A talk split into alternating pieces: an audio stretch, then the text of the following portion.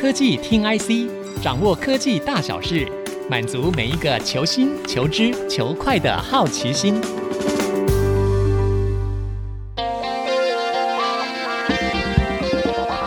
这里是 IC 之音竹科广播 FM 九七点五，我是节目主持人何志忠。中美贸易战持续成为二零二三年全球供应链关注的焦点。美国的重拳制裁丝毫没有松手。中国科技业经过这疫情这几年，到底有什么变化呢？那这次很高兴邀请到 DigiTimes 记者谢成学来到现场。不久前，陈学亲自前往上海 MWC 大展进行第一手的直击报道。这次要跟科技听 IC 的听众们一起分享上海 MWC 大展当中的所见所闻。陈学跟我们的听众朋友们打声招呼吧。各位听众们，大家好，我是陈学。好，陈学，我想先请教你一下。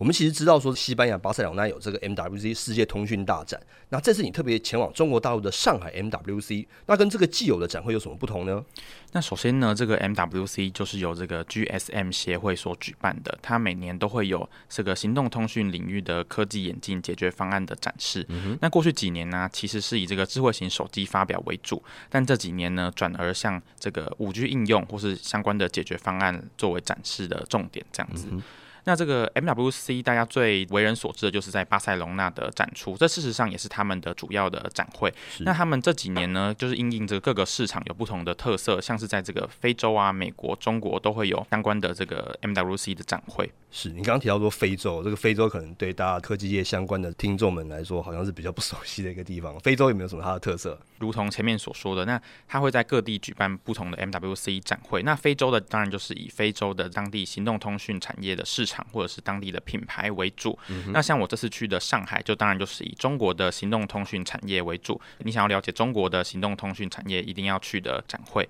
那包含呢、啊，像华为啊、中兴通讯、中国移动这样子的电信营运商。然后，如果是手机品牌的话，像是魅族啊这些品牌都有参展。嗯哼，所以看起来就是这个各地的 MWC 大展，就是有在地的这些品牌或者系统商参与的一个状况，这样子。是，没错。好，我想请教一下陈学，我们知道说中国其实这个疫情的管控之前是非常严格的，那现在终于解除这个封控了，那各大这个实体的展会也纷纷重新展开啊。这个差不多时间还有这个 Semicon 在上海其实也开始办了，然后听说也是蛮热闹的。那就 MWC 来看，你觉得这次的规模跟现场的热度大概是怎么样的一个情形？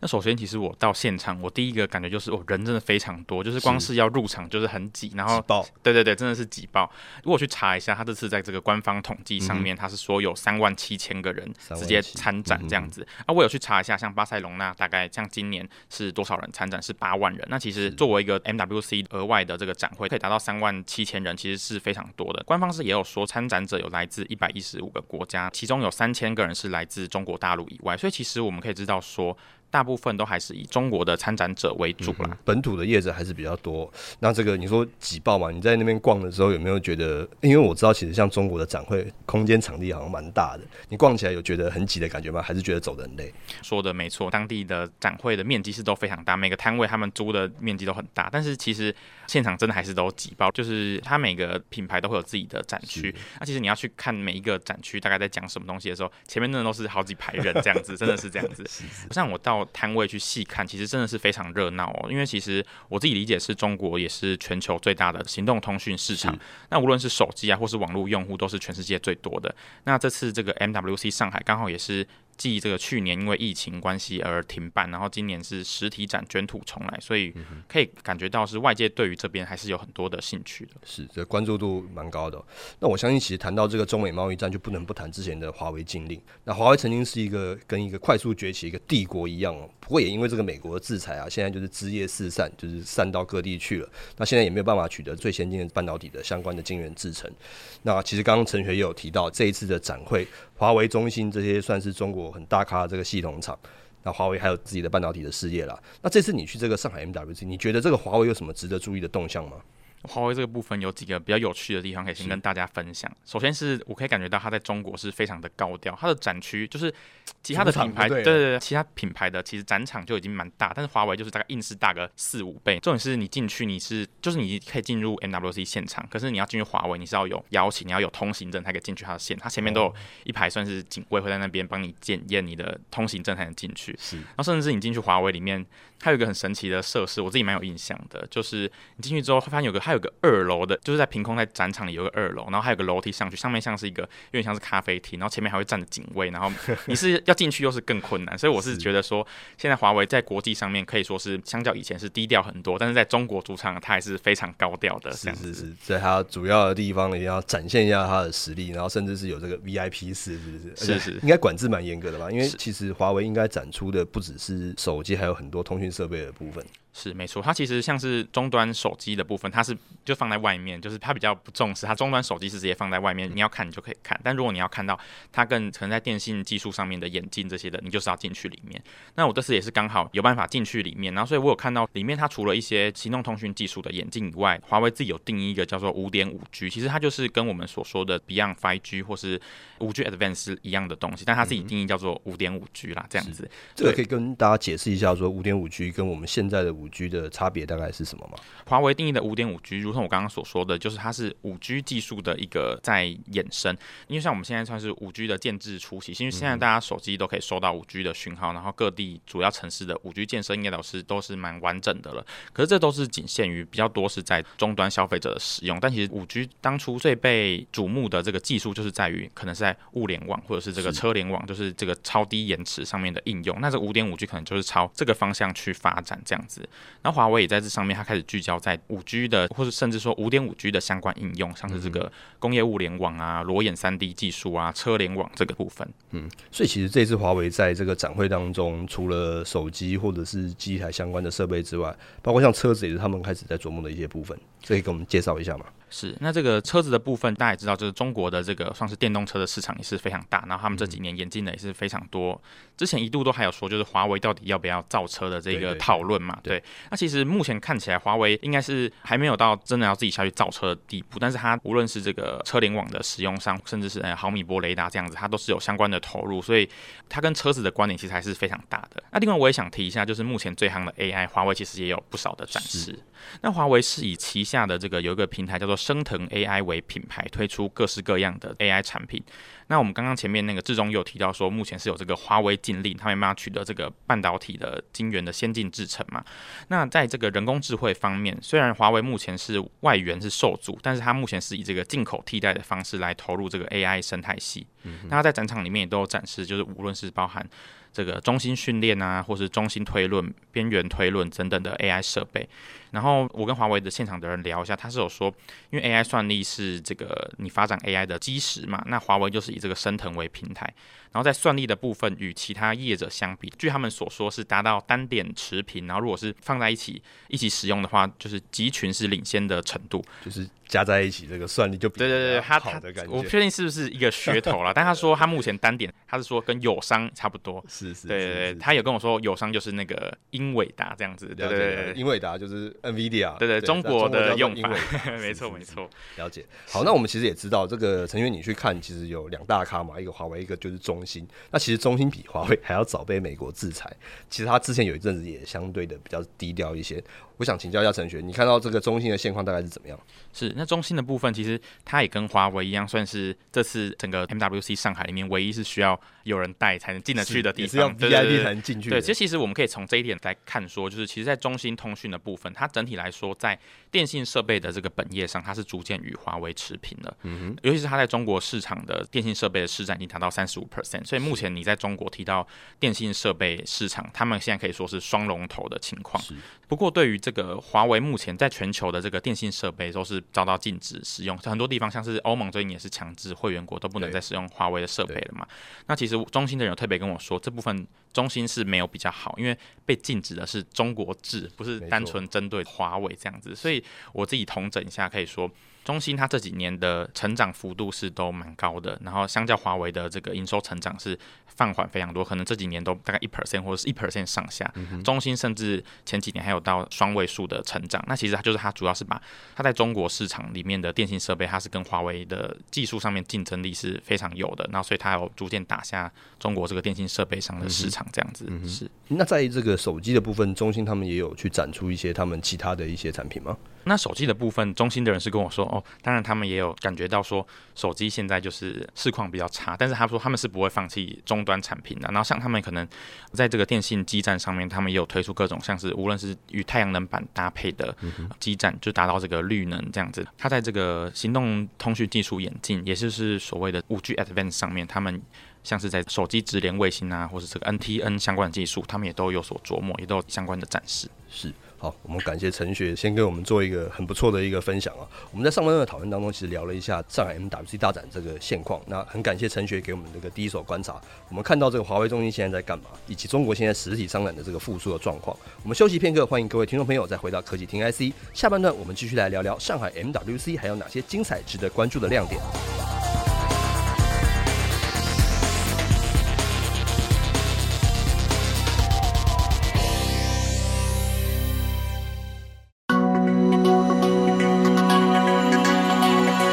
欢迎各位听众朋友回到科技听 IC，我是节目主持人何志忠。我们的节目除了在 IC 之音官网 AOD 可以听到之外，大家也可以上 Spotify、Apple Podcast、Google Podcast、KKBox 搜寻科技听 IC。陈学，其实我们知道中美之间不只是贸易战，更是展开一场科技大战哦。那我们现在看到说，这个中国的科技业啊，现在好像保护主义。在地主义的这个氛围更为浓厚，那就是锁定把目标放在这个中国本地的市场跟本土的供应链。那你在这个 MWG 的现场，还有听到哪些业者在美国打压下面努力的发展？说到这个美国打压下的努力发展，其实最明显就是我们刚刚节目也有提到的这个华为跟中兴通讯。那除了在这个通讯本业上面的积极研发，那无论是在五点五 G 跟六 G 上面都有所展示。那其实从现场来看，与上次我对巴塞隆纳展场的观察来看，说真的其实差不多。但其他的相关厂商，像是这个联想啊、魅族，他们都在于像是卫星通讯啊，或是车联网、元宇宙上面都有相关的产品。那我实际去做了一些体验，也都觉得品质都蛮好的。是这个联想，我记得你有针对他们有做一个比较专门的一个叙述，我们听听看联想现在他们的想法跟目标大概是什么？那这次联想其实它一个很大的特色是在于说，它是这次 MWC 上海里面参展规模最大的。像刚刚华为讲到，它是单个品牌最大，但是联想它的展区是更大，但是它的是算是一个联想集团，它要带着它旗下。投资基金里面投资的各个领域的公司一起来参展，所以像我刚刚讲到，它的包含是像可能是物联网啊，或是元宇宙相关，它投资的企业都一起来参展。联想这次是他第一次参展 MWC 上海，然后同时又是这次规模最大的这个参展业者。嗯嗯嗯，这蛮意外的，因为大家想要联想，一般觉得他是做 NB 比较多。对，没错没错。然后现在它的产品范围跟业务范围其实很广大。是。那我们其实可以听到说，像大家都想说，MWC 可能就是智慧手机啊、通讯设备嘛。但是我看到大家也在介绍说，其实有一些元宇宙的一些相关的东西。你觉得还没有什么一些亮点可以跟大家分享的？我觉得有个亮点是说，像这次最近都觉得智慧型手机的这个发展不太好嘛，所以可能在 MWC 上面也不会成为是主角的地步。那其实我这次有观察到，像那个魅族，这也是做一个手机的品牌，他们其实这次让我印象蛮深刻的。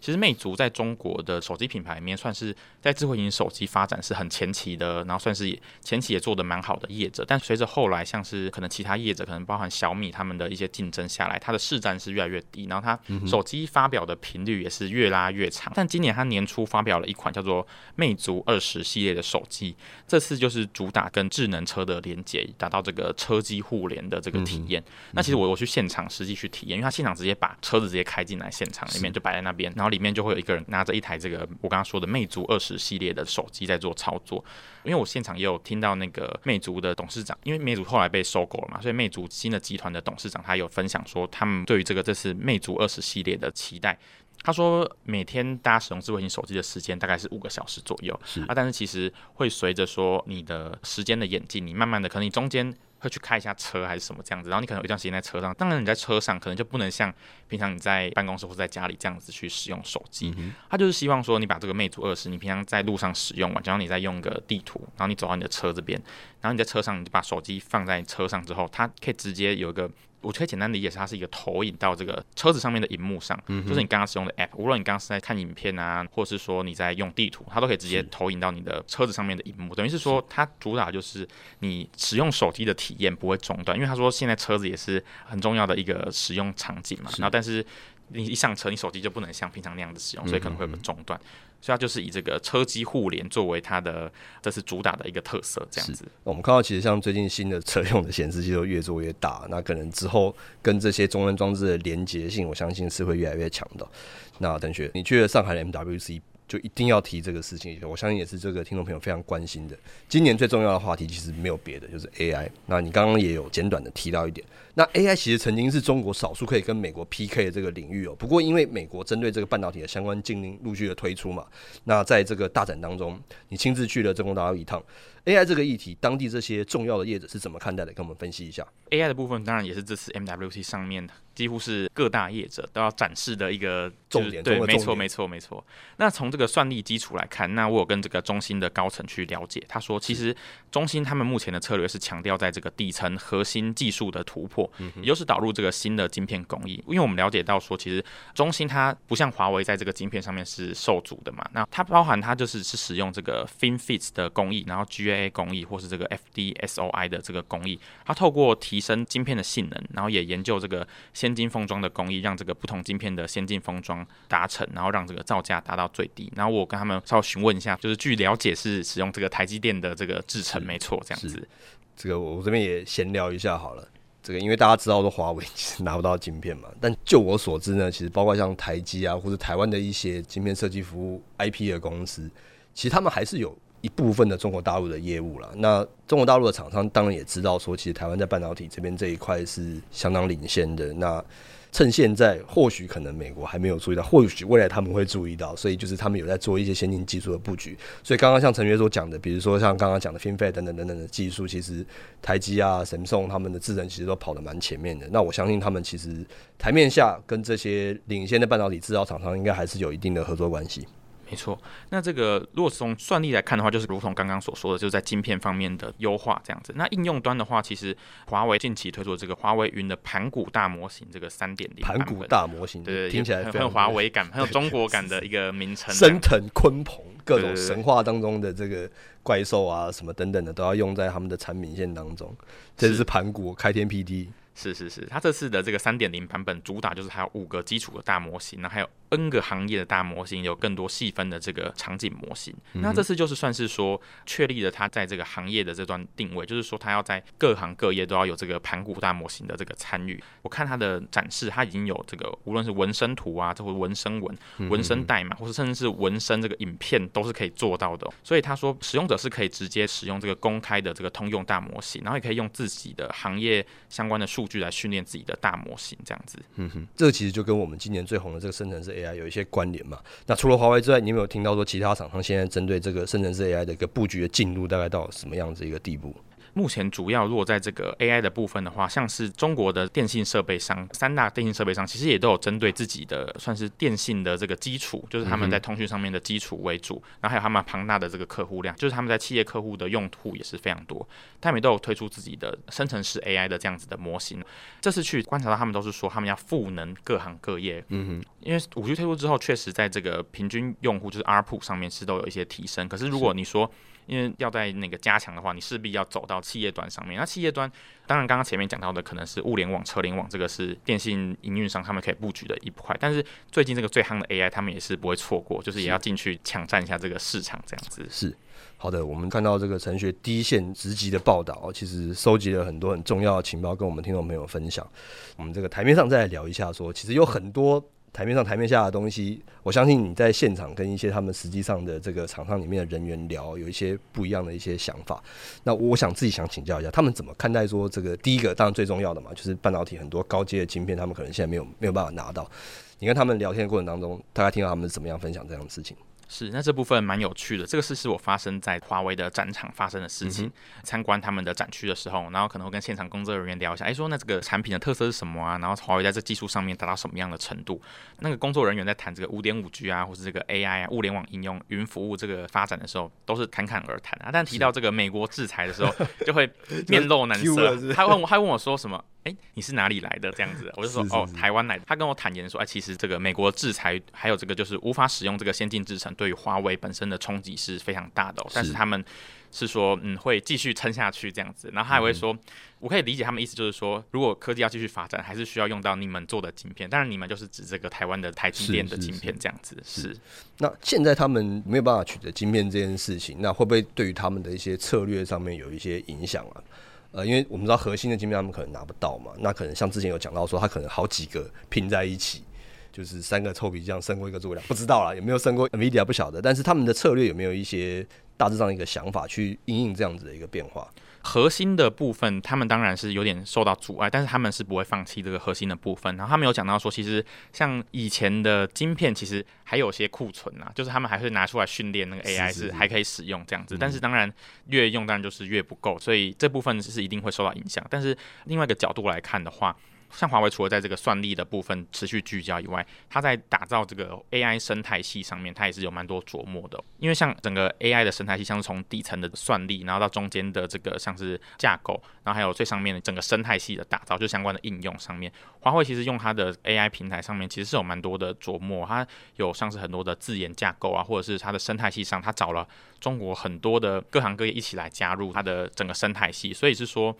虽然算力的部分，它可能到一个程度上面可能会有一些瓶颈，但是它对于 AI 的野心都还是非常的明显，这样子。所以，我们看到它其实就很广泛的布局嘛。就是虽然说我最顶级的可能大脑级的晶片现在可能慢了一点，但是它如果布局的够广，各种各样，就我们说的所谓的变频运算的这些东西，如果很多的话，其实也是一个很恐怖的一个势力哦。其实不能等闲视之，华为还是蛮厉害的。是，其实我觉得可以理解说，就是。他们就是目前整体的战略，就是撑到说希望美国制裁结束的那时候，他们就才可以大爆发。就他们还是要持续做好。等之后制裁可能解禁之后的准备，这样子是目前他们的策略是这样。是，所以我们看到这个中美贸易战后续还是有很多变数喔。那华为他们在发展的策略上面，虽然说还是很担心美国制裁，但我相信他们应该还是有很多各种办法在进行他们后续的一个发展。那我相信其实包括不只是华为啦，像刚刚所提到的中兴啊等等等等，其实中国还有很多很强的这个 AI 的晶片公司跟系统公司，他们也是在持续的努力布局后续的这样的一个发展。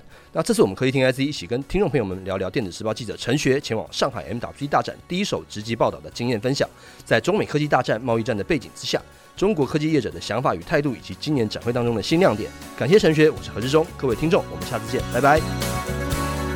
本节目由 DigiTimes 电子时报与 IC 之音联合制播。